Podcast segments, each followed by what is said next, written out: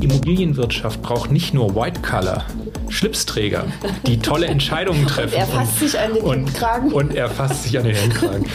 Und, und schlau äh, sozusagen äh, Themen strukturieren und steuern. Akademiker setzen keine Ziegelsteine.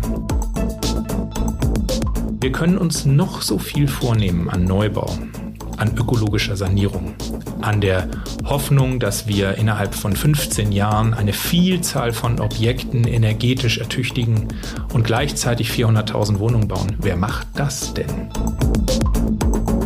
Ohne dass wir uns auf der Basis mal überlegen, wo die Kapazitäten herkommen sollen, kann ich noch so schön über die energetische Sanierung diskutieren, dann ist das für mich ein ganz, ganz schwieriges Feld.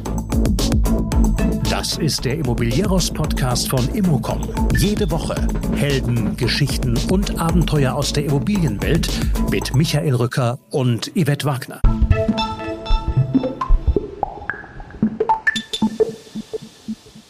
Es ist die neue Elefantenrunde der Immobilienbranche, Black Lake.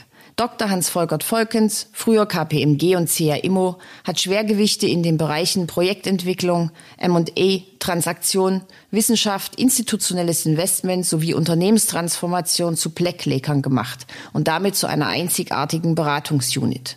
Hier erzählt er, wie es dazu kam. Dann legt er die Finger in die Wunden der Immobilienbranche. Ergebnis ist ein nachdenklich machender Podcast. Akademiker setzen keine Ziegelsteine, sagt er und beschwört die Renaissance der Handwerkerberufe herauf.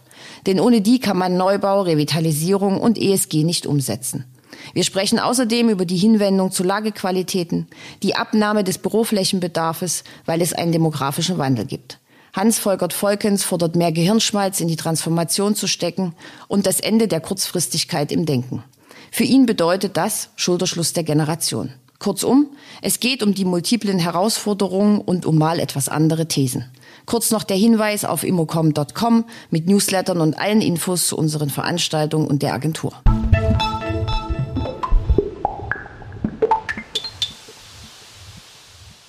Mir gegenüber sitzt Dr. Hans-Volkert Volkens, vielen in der Immobilienbranche bekannt. Wir wollen jetzt aber heute mal die neuen Aufgaben beleuchten. Herzlich willkommen im Immobiliaris-Podcast. Herzlichen Dank, ich freue mich.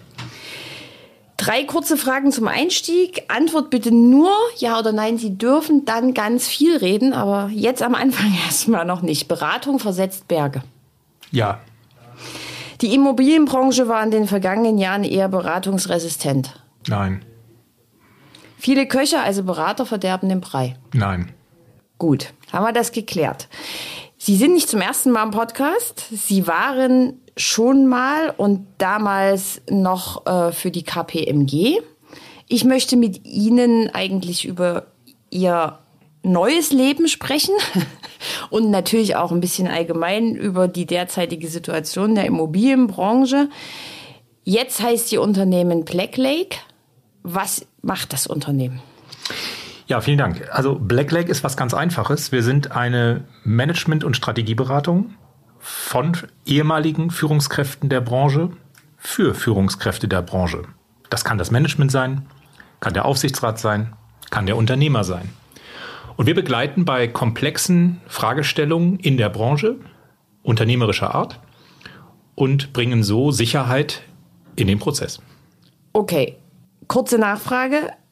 Heißt die Firma jetzt Black Lake oder heißt die Black Lake Management Partner? Weil man findet beides. Die Firma heißt Black Lake, so ist sie im Handelsregister eingetragen, aber wir sind Managementpartner. Das heißt, wir sind Partner des Managements und deswegen nennen wir uns Black Lake Management Partner. So haben wir das auch geklärt. Und beeindruckend für mich ist, äh, das ist ja eigentlich kein klassisches Beratungsunternehmen, weil eigentlich ist es eine Elefantenrunde der Immobilienbranche. Also sechs große Namen haben sich da zusammengeschlossen. Wer gehört zum Team? Also zum Team gehören tatsächlich sehr erfahrene Führungskräfte.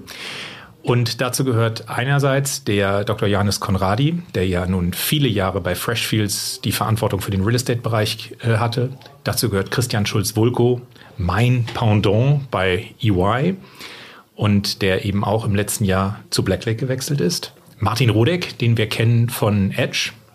Dann Karin Groß, äh, eine großartige Kollegin, die aus dem institutionellen Geschäft zu uns gekommen ist, die nämlich vorher bei der Ärzteversorgung Westfalen-Lippe für das Real Estate-Portfolio zuständig war. Und als Academic Advisor ist die Kerstin Hennig bei uns, die ja Professorin und Leiterin des Real Estate-Lehrstuhles an der EBS ist. Wirklich, Elefantenrunde. Äh, und das stelle ich mir jetzt wie vor. Sie treffen Martin Rodeck auf der Straße, sagen, hey, was machst du jetzt gerade? Äh, ja, weiß ich jetzt auch nicht so. Und jetzt machen wir mal was zusammen? Oder wie, wie entsteht denn so eine Runde? Ja, also das ist in der Tat, also das ist wirklich total spektakulär, dass wir uns gefunden haben. Das war auch nicht der Masterplan. Ähm, ich bin ja nun bekannt dafür, dass ich typischerweise Unternehmen auf Zeit durch komplexe Transformationsprozesse begleite. Sei es Restrukturierung, sei es in Wien auch das Thema Übernahme durch einen Wettbewerber und äh, bei KPMG natürlich die Neuausrichtung des Immobilienberatungs- und Prüfungsbereiches. Und als ich da so langsam Richtung Ende schaute, überlegte ich mir, was will ich eigentlich in der Zukunft tun? Ich bin jetzt Anfang 50 und äh, bekam das Angebot, wiederum ein großes Immobilienunternehmen zu übernehmen als CEO und habe zum ersten Mal festgestellt, so, ah, das reizt mich nicht mehr so unbedingt. Und äh, ging nach Hause und äh, sagte auch so, na, irgendwie ziehe ich nicht. Und da sagte meine Frau zu mir, na, das wird ja lustig. Mal sehen, was der Junge jetzt so macht. Und äh, entwickelt hat sich daraus die Begeisterung, die ganze Erfahrung aus ganz, ganz viel unterschiedlichen Unternehmen, Unternehmenssituationen entlang der ganzen Wertschöpfungskette der Immobilienwirtschaft einzubringen in etwas, was die Immobilienwirtschaft so eigentlich nicht hat, nämlich einen strategischen Berater auf Augenhöhe für komplexe Organisationsfragen, Transaktionsfragen, Finanzierungsfragen, Repositionierungsfragen bis hin zu Restrukturierungsfragen. Und insofern war die Idee geboren. Und ich erzählte das so im Vertrauen einzelnen wirklich guten, bekannten Freunden aus der Immobilienwirtschaft. Und so kam es, dass einer nach dem anderen und eine nach der anderen plötzlich sagte, oh, das ist aber super spannend. Sag mal, wollen wir mal reden? Und so ergab sich dieses Team.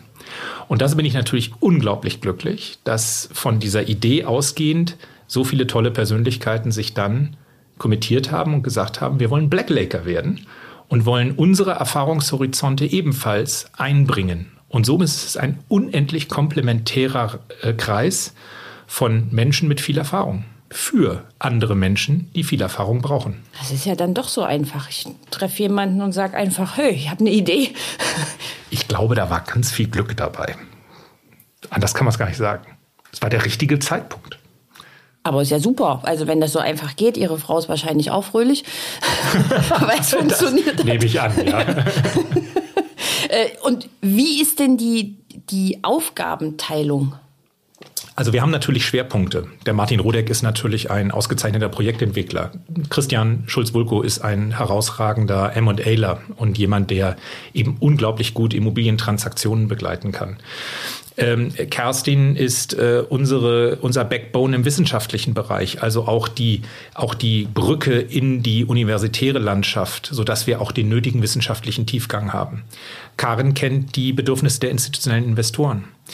Äh, Johannes und ich sind diejenigen, die Unternehmen aus der Aufsichts- und insbesondere aus der Vorstandstätigkeit gut kennen und wissen, wie transformatorische Prozesse dort abzubilden sind. Aufbau, Umbau, Reorganisation. Und insofern ergibt sich je nach Aufgabe ein Team, das dann diese Aufgabe übernimmt. Jetzt sind ja alle Personen Chefpositionen sozusagen gewöhnt. Sie kommen aus großen Konzernstrukturen. Wer hat denn da das Sagen? Stelle ich mir das dann vor, alle sitzen am Tisch und dürfen abstimmen oder mhm. wie, wie, funktioniert das? Ist da grenzenloses Vertrauen? Also weil Sie ja vorhin gesagt haben, ich habe das Freunden und guten Bekannten erzählt. Das setzt ja voraus, dass Sie jeden davon schon kannten vorher? Ja, also gut, wir kannten uns natürlich alle besser, schlechter, aber wir kannten uns alle sehr gut und sehr lange. Und äh, es ist so, dass ähm, wir natürlich auch ein Alter haben, jetzt zwischen Anfang 50 und, und äh, 60, wo, sagen wir mal, andere Dinge wichtig werden wo das Intellektuelle Spaß macht, wo wirklich der Impact unserer Beratung wichtig wird, wo wir auch gönnen, wo wir nicht mehr die Alpha-Allüren haben. Warum? Das haben wir alle viele, viele Jahre erlebt. Ich glaube, deswegen ist es auch eine Altersstruktur, die jetzt sehr gut passt. Vielleicht wäre es vor zehn Jahren schwieriger gewesen. Aber jetzt dieses sich gegenseitig ins Spiel bringen, versuchen, das Beste für den Kunden zu erreichen. Komplexe Fragestellungen sind ja nur komplexe Themen, die wir kriegen. Wir kriegen ja nicht das Normale. Wir kriegen ja immer dann das, wo ein Vorstand, Aufsichtsrat, Unternehmer sagt, oh, da brauche ich jetzt aber wirklich die richtig guten Leute. Ähm, das ist etwas, wo wir eben uns dann auch versuchen, gegenseitig zu fordern, zu fördern und das richtige Know-how da an den Start zu bringen. Das funktioniert in unserer Altersstruktur ohne Barriere. Alpha-Allüren, wunderbares Wort. Das würde ich mir, wenn erlaubt, direkt stehlen und weiterverwenden. ja, das ist natürlich bei Führungskräften immer natürlich so gewesen. Aber irgendwann nutzt sich das ab. Und äh, wenn man das mal hinter sich gelassen hat, dann kann man in so einem Team auch wirklich toll zusammenarbeiten. Und da sind wir. Das ist eigentlich auch so ein bisschen die perfekte Überleitung äh, zur Immobilienbranche, wo es ja sehr, sehr viele Alpha-Allüren gibt. In jeder Branche. Ja, ja, aber wir sind ja jetzt hier in der Immobilienbranche unterwegs. ähm, wie nehmen Sie denn die derzeitige Situation wahr? Es ist ja irgendwie schon so ein bisschen ambivalent. Auf der Expo haben wir gesehen, da knallten schon noch die Champagnerkorken. Da wurde noch hinter vorgehaltener Hand eher gesagt, huh, kann schwierig werden. Jetzt äh, schauen alle so ein bisschen aufeinander und keiner will aus der Deckung gehen. Wie nehmen Sie das wahr? Also dadurch, dass die Immobilienbranche ja außerordentlich differenziert unterwegs ist, unterschiedliche Regionen, Nutzungsarten in der Wertschöpfungskette an unterschiedlicher Stelle, trifft einen die aktuelle geänderte Situation natürlich unterschiedlich. Ähm, es gibt Unternehmen, die ganz hart getroffen werden. Wir haben ja die ersten Insolvenzen jetzt relativ zügig erlebt in der Branche. Und andere, die da relativ fröhlich durchmarschieren und sagen, mich betrifft das nicht wirklich. Also insofern, die Heterogenität ist groß. Aber eines ist auch klar, die Rahmenbedingungen haben sich dramatisch geändert und zwar ja nicht nur in einer Dimension. Es ist ja eine multiple Herausforderung, die wir im Moment haben. Also, wir haben eben nicht nur eine Zinswende, wir haben gestörte Lieferketten, wir haben den demografischen Wandel und Fachkräftemangel. Wir haben äh, Herausforderungen im regulatorischen Bereich. Also das spricht, wir müssen auch die ökologische Transformation wuppen. Und äh, wenn man mal eine ganze Vielzahl von Themen da auf dem Tisch hat und feststellt, davon muss ich jetzt oder das trifft mich und ich muss jetzt die richtige unternehmerische Entscheidung treffen für die Zukunft, dann ist das durchaus für die ein oder andere Positionierung, also für das ein oder andere Unternehmen eine Herausforderung. Und das ist auch genau der Moment, wo man mal ein Stück zurückgeht aus dem Tagesgeschäft und sich sehr genau überlegt, wohin will ich eigentlich das Unternehmen auf Dauer entwickeln? Ist das Geschäftsmodell, was ich die letzten 10, 15, 20 Jahre so entwickelt habe, ist das eigentlich noch tragfähig für die Zukunft? Eine Frage, die eigentlich der Unternehmer sich immer stellen muss, in der agilen Unternehmensführung immer. Aber es war natürlich über viele Jahre jetzt geradezu monoton vorteilhaft. Schlaraffenland. Insofern, ja, in gewisser Weise. Ich nenne das immer ideal surreal. Und da sind wir sicherlich an ein Ende gekommen. Und insofern ist diese Transformation vieler Geschäftsprozesse oder geschäftlichen Ausrichtungen ganz wesentlich jetzt, um auf Dauer vernünftig auch weiter Geschäft machen zu können. Das heißt, Sie sind genau in der richtigen Zeit ins Beratungsgeschäft eingestiegen. Ja, also in gewisser Weise ist also es ist total so. Das haben wir, habe ich damals auch, als ich mit der Idee startete, so nicht gesehen. Ich ahnte und äh, ich erinnere an den Podcast, den ich damals mitgemacht habe. Da habe ich ja schon mal gesagt, Leute, da tut sich was. Achtung an der Bordsteinkante. Ähm, aber dass ich das so in vieler Hinsicht tatsächlich äh, realisiert, das habe ich auch nicht gesehen. Aber umso größer ist natürlich jetzt der Abstimmungs- und Beratungsbedarf. Und den können Sie auch nicht machen mit irgendwelchen Juniors, sondern das müssen Menschen sein, die einfach Zyklen erlebt haben, die wissen, wie Unternehmen reagieren auf Anforderungen, Herausforderungen, Änderungen. Und dann müssen Sie auf Augenhöhe dieser Situation begegnen. Was ist, ich weiß, eine schwierige Frage, möchte trotzdem eine Antwort haben. Was ist die größte Herausforderung gerade? Aktuell? Mhm. Also mit Sicherheit die Zinswende, die so rapide gekommen ist. Äh, das sehen wir ja an ganz vielen Stellen. Also die Neufinanzierungen sind deutlich teurer. Wir haben deswegen ja auch einen, teilweise einen Stillstand oder einen deutlich reduzierten Investmentmarkt. Die äh, Immobilienaktien äh, sind teilweise dramatisch unter Druck und äh, wir werden sicherlich in vielen Portfolien Abwertungsbedarf haben. Die Anschlussfinanzierung bei Projektentwicklern ist herausfordernd oder die Neufinanzierung. Also die Zinswende in ihrer Deutlichkeit, die ist schon sicherlich das allergrößte, die allergrößte Herausforderung. Für mich aber nicht die größte Herausforderung mittel- und langfristiger Art. Für mich persönlich, mittel- und langfristiger Art, ist es der demografische Wandel. Denn wir können uns noch so viel vornehmen an Neubau, an ökologischer Sanierung, an der Hoffnung, dass wir innerhalb von 15 Jahren eine Vielzahl von Objekten energetisch ertüchtigen und gleichzeitig 400.000 Wohnungen bauen. Wer macht das denn? Und wenn man mal die äh, aktuelle Studie der KfW sich anschaut, die jetzt diese Woche rausgekommen ist, oder auch Statistiken des, äh, des äh, äh, äh Statistischen Bundesamtes, dann sieht man, dass wir in den nächsten 15 Jahren dramatisch an Fachkräften verlieren. Schlicht durch die Verrentung der Generation X und vor allen Dingen der Babyboomer. Und wenn man da sieht, was da für Lücken gerissen werden, dann werden wir uns mit der Frage auseinandersetzen müssen, wo holen wir Handwerker her? Denn die Immobilienwirtschaft braucht nicht nur White-Color, Schlipsträger, die tolle Entscheidungen treffen. und er fasst und, sich an den und, Hemdkragen. Und er fasst sich an den Hemdkragen. und, und schlau äh, sozusagen äh, Themen strukturieren und steuern. Akademiker setzen keine Ziegelsteine. Jemand muss das tun. Und ich finde, das ist standortpolitisch eine wirklich große Herausforderung, vor der wir stehen, vor der die Immobilienwirtschaft steht. Und deswegen müssen wir uns ganz, ganz stark als Branche einsetzen für die Wettbewerbsfähigkeit des deutschen Standortes, für die Attraktivität ausländischer Fachkräfte hierher zu kommen. Und wir müssen dringend daran arbeiten, dass wir einen qualifizierten Zuzug nach Deutschland bekommen. Denn ansonsten, so auch die KfW in der aktuellen Studie, verlieren wir dramatisch an Wohlstand. Aber das tun wir ja gerade im Moment alles gar nicht. Zu wenig. Okay, er ist Diplomat. so, also wir haben keine Fachkräfte, die die vielen Wohnungen bauen. Ähm, und sanieren und sanieren, das ist ja gleich das nächste. Das Bestandsthema ist äh, zumindest in unserer Erfahrung, jetzt auch aus den Gesprächen, die wir führen, das Thema Neubau bei vielen eher nach hinten gerückt. Wo soll denn die Kompetenz jetzt plötzlich für den Bestand herkommen? Aus Ihrer Sicht? Die fachliche Kompetenz in der technischen Umsetzung oder die fachliche Kompetenz in der Positionierung von Bestand? Das ist nämlich das ich glaube beides. Genau. Ich glaube beides ist ein Problem. Fangen wir mal mit der mit der sozusagen mit der äh, Umsetzung an. Da haben wir eben drüber gesprochen. Das gelingt nur, wenn wir äh, tatsächlich eine ganze Menge Handwerkerinnen und Handwerker bekommen. A aus dem Ausland. Und B, wir müssen den Handwerksberuf in Deutschland wieder attraktiv machen. Es muss nicht jeder Abitur machen und wenn man Abitur macht, muss man nicht unbedingt studieren. Es gibt ermutigende Signale im Arbeitsmarkt, dass zunehmend Abiturienten wieder eine Lehre machen. Ich habe sie auch übrigens gemacht vom Studium, sehr hilfreich. Ich bin Industriekaufmann.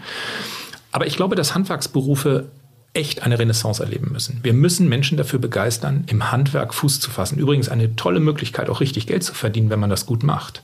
Ich glaube, dass auf Dauer Handwerker mehr verdienen werden als äh, so manche Akademiker. Wenn es nicht heute sogar schon aber ist. Aber die Erfahrung, die uns gespiegelt wird, ist ja, die haben jetzt alle noch im ersten Quartal ähm, sehr volle Bücher, dadurch, dass viele Projekte on hold sind, zum Teil abgesagt werden. Ähm, gibt es jetzt Handwerker, die von selbst wieder anrufen, bei denen man jahrelang keinen einzigen Termin bekommen hat? Klar. Oder? Das ist jetzt natürlich eine sehr kurzfristige äh, sozusagen Zyklizität. Ihnen geht es aber eher um Mir geht es um die mittel- und langfristige okay. Betrachtung. Mhm. Aber die Herausforderung ist ja, ist ja noch eine andere. Die, an, die Herausforderung, die wir haben, ist, wenn ich tatsächlich ein äh, technisch abgängiges oder ökologisch nicht mehr nachhaltiges Gebäude habe, und davon haben wir ja nun sehr viel in Deutschland, muss ich Geld in die Hand nehmen und es sanieren. Am Ende des Tages muss ich das aber immobilienökonomisch rechnen. Das heißt, ich muss über die Miete es wieder reinholen können. Und wir werden erleben, dass in Deutschland viele Lagen auf Dauer, gerade im Gewerbeimmobilienbereich, nicht mehr gehen werden, weil wir doch wieder eine Hinwendung haben zu Lagequalitäten. Das kommt ja aus diversen Gründen so zusammen. Erstens, grundsätzlich müssen wir Wettbewerb, äh, müssen wir werben mit unseren Büroflächen für junge Menschen, dass sie auch Lust haben, ins Büro zu kommen und bei mir tätig zu werden. Also die Qualität des Büros ist ein Wettbewerbsvorteil. Das heißt, ich brauche sowieso schon in der Regel eine etwas bessere, teurere, qualitativ hochwertigere Ausstattung. Zweitens, trotzdem bleibt es bei einem gewissen Effekt von Homeoffice, dezentralem Arbeiten, was den Gesamtflächennachfrage etwas reduzieren wird. Denn meine Erfahrung ist, dass schon manche Unternehmen natürlich versuchen, attraktive Büros zu halten, aber insgesamt etwas Fläche abmelden. Nicht alle, aber doch viele. Und insofern über die Sachkostenersparnis in der Lage sind, dann Flächen ein bisschen abzumelden und damit Kosten einzusparen. Der nächste Punkt ist, ich habe es eben vorhin oder vorhin angesprochen, das Thema demografischer Wandel. Wir werden weniger Menschen sein. Wenn wir nicht dramatischen Zuzug haben, und zwar in den primären Arbeitsmarkt, auch in den Büroarbeitsmarkt, werden wir auch Büroarbeitsplätze abbauen. Dieser kontinuierliche Anstieg von Büroarbeitsplätzen, die wir in den letzten fast 14, 15 Jahre hatten, der ebbt ab. Und wenn das rückgängig ist, wird die Gesamtflächennachfrage nachgeben. Und wenn sie das tut, wird das insbesondere schlechtere oder sehr periphere, mediokre Lagen treffen. Aber die müssen ja auch energetisch saniert werden. Und da beißt sich so ein bisschen am Ende die Katze in den Schwanz. Denn wenn sich das nicht mehr lohnt, weil ich die Mieten nicht mehr durchholen kann, dann stellt sich natürlich die Frage, was mache ich mit diesen Gebäuden? Und da hoffe ich auf viele kluge Menschen in unserer Branche, die dann durch Nutzungsänderungen und gegebenenfalls aber auch Wertverluste in der Lage sind, auch diese gewerblichen Immobilien in schlechteren Lagen einer neuen Nutzung zuzuführen. Das heißt, das ist jetzt ein Abgesang auf B- und C-Lagen. Ich sage es jetzt mal vielleicht ein bisschen drastisch. Auch auf B- und C-Städte. Also, nee. Nee, Nein. es gibt ja gute Lagen in B- und C-Städten und ich würde auch nicht B- und C-Lagen in Toto so sehen. Mhm. Aber es ist natürlich, wir werden einen Wettbewerb haben auf Dauer um Mieter, die teure Mieten bezahlen und die wir brauchen, um Gebäude vernünftig energetisch sanieren zu können. Denn es kostet Geld und wir haben eine Baupreisinflation. Und diese Baupreisinflation führt dazu, dass ich damit rechnen muss, dass das Material, was ich verbauen muss, heute in drei Jahren oder in fünf Jahren unter Umständen nochmal deutlich teurer wird, als das, was es heute sowieso schon teurer geworden ist im Vergleich von vor zwei Jahren. Wenn wir das jetzt aber mal so ein bisschen größer betrachten, Jetzt sind ganz viele Projektentwickler, die da so ein bisschen vor sich hin entwickeln. ähm, jeder macht einen Fehler.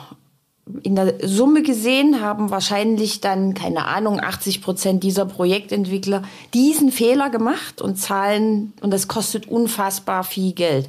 Ist denn so eine Vernetzung, ist jetzt vielleicht ein bisschen idealistisch von mir, braucht es denn ein Sprachrohr, dass eben nicht alle die Fehler machen, weil jetzt fangen alle an, im Bestand zu lernen. Das kostet ja Geld und gerade in, in, in periphereren Lagen habe ich eben, haben Sie ja gerade gesagt, nicht die Miete, ist vielleicht eine Chance für junge Unternehmen, aber ich habe einfach nicht die Miete. Wie, wie soll denn das gehen? Das ist, das ist eine Frage so ein des Einstandes. Also ich muss es halt kalkulieren und ich muss am Ende des Tages wissen, was kostet es mich, was kostet das Gebäude heute, was hat, wenn ich es ankaufe, was kostet mich das Refurbishment und was kann ich am Ende des Tages an Miete aufrufen und was ist es damit wert. Und das muss ich kalkulieren, das kann ich auch. Aber irgendjemand wird unter Umständen in der ganzen Kette Geld verlieren. Das muss nicht der Projektentwickler sein. Kann ja auch der Verkäufer sein, der das Objekt jetzt irgendwann abgibt in drei Jahren, zwei der Jahren, fünf Jahren.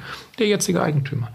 Und nochmal, das kann man, das ist jetzt sehr stereotyp gesagt. Es kommt natürlich immer sehr auf die individuellen Lagebedingungen, auf die äh, Gebäudequalitäten an.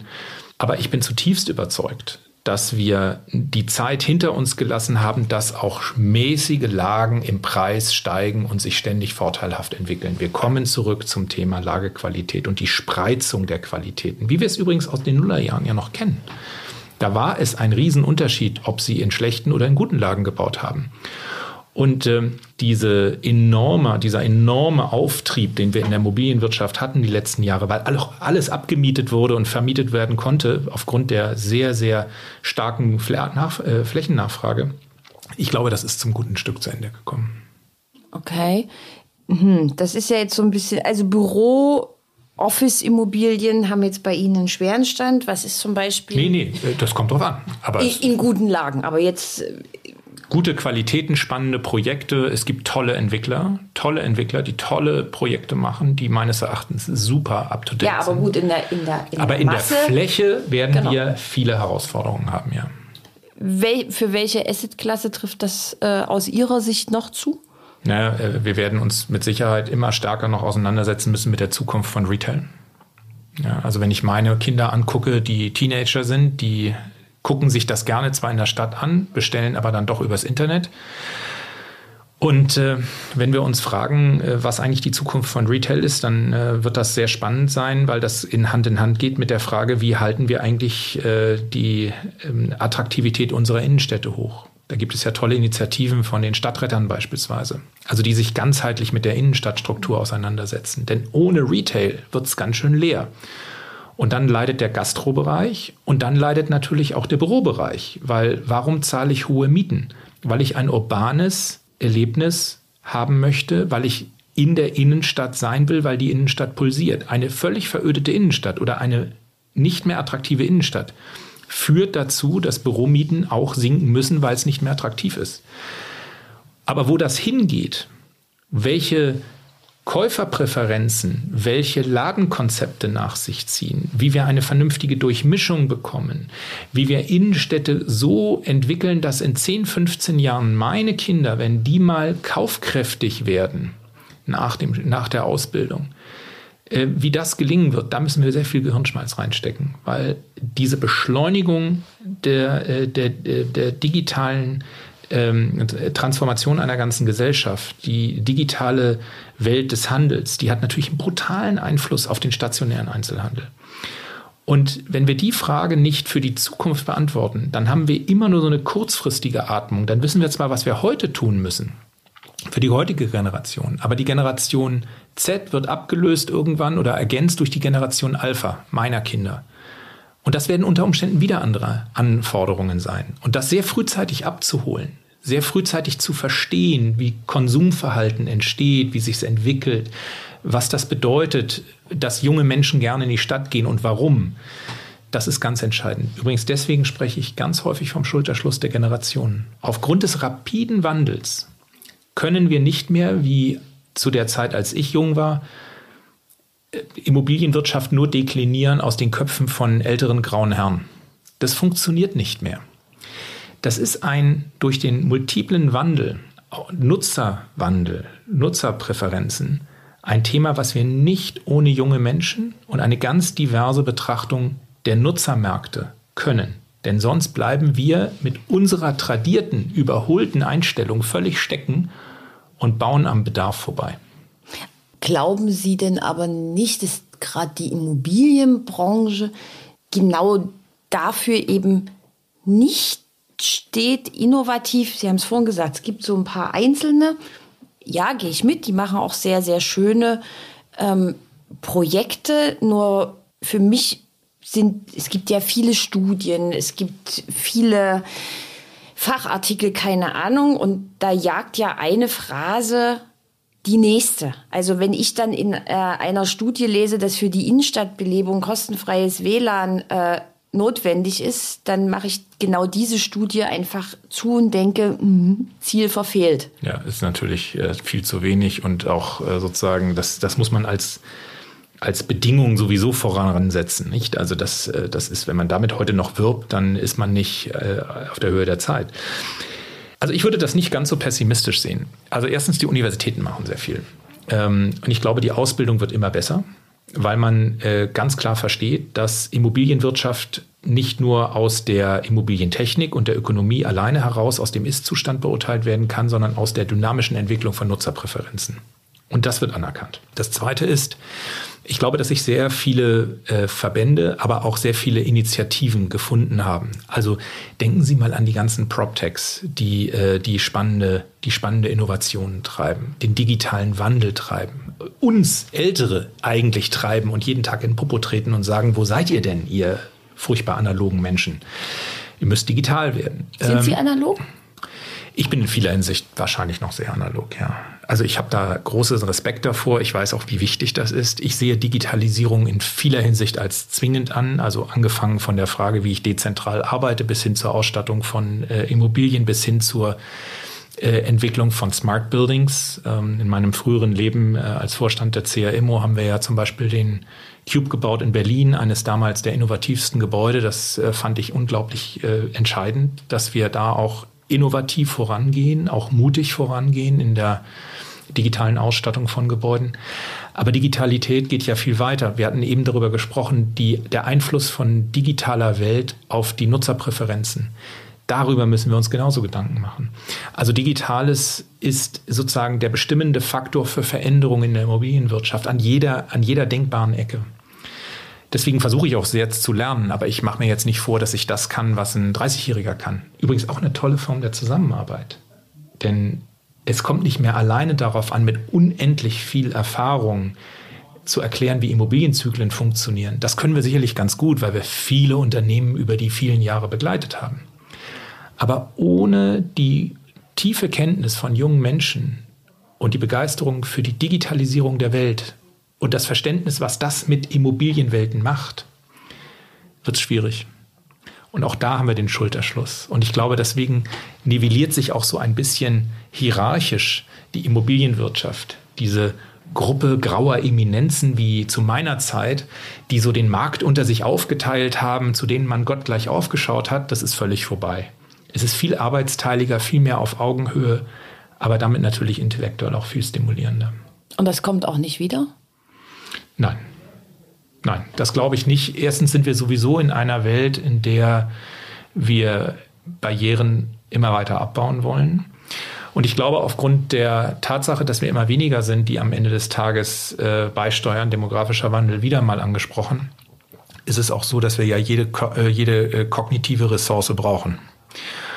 Und äh, ich arbeite, mache das nun viele Jahre an der Uni, ich arbeite unglaublich gern mit jungen Menschen, weil da sind so viele kluge, innovative Köpfe dabei, die mich jeden Tag fordern und jeden Tag damit auch fördern. Finde ich großartig. Noch ein Thema würde ich gern mit Ihnen besprechen. ESG, darüber reden gerade alle.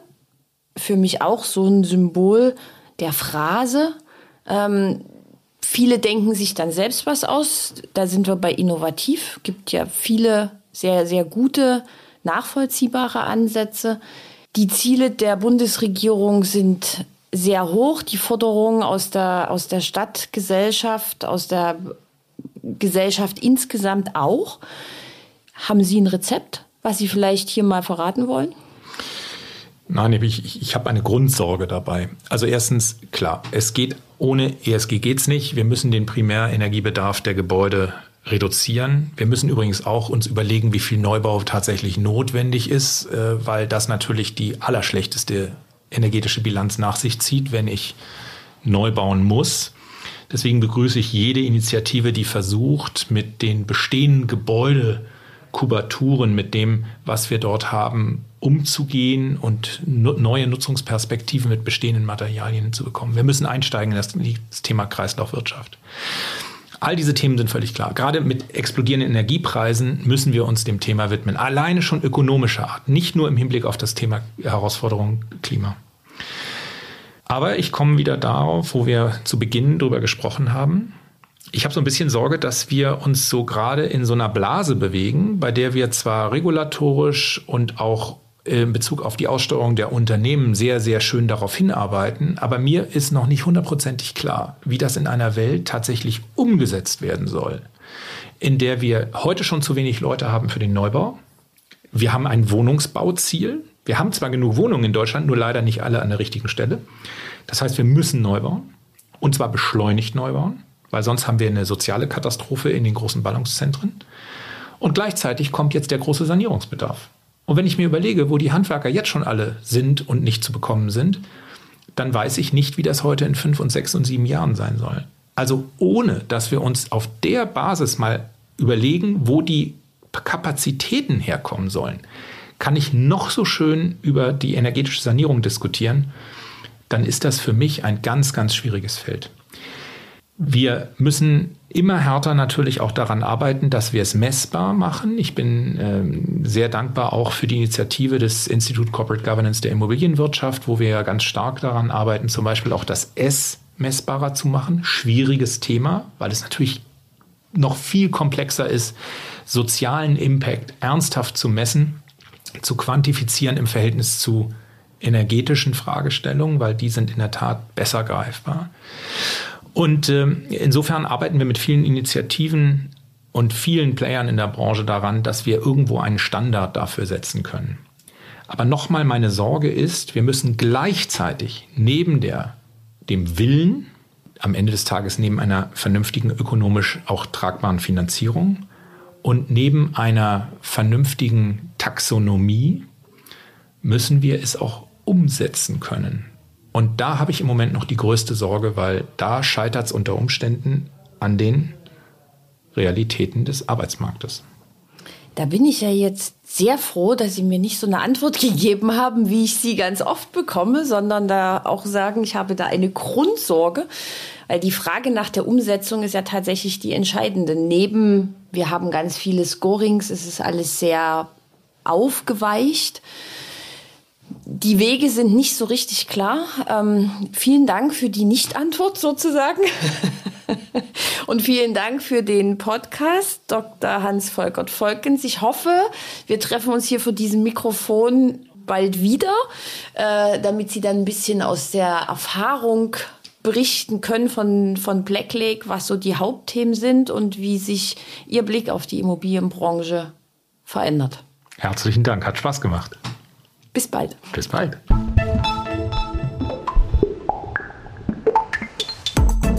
Das war der Immobilieros Podcast.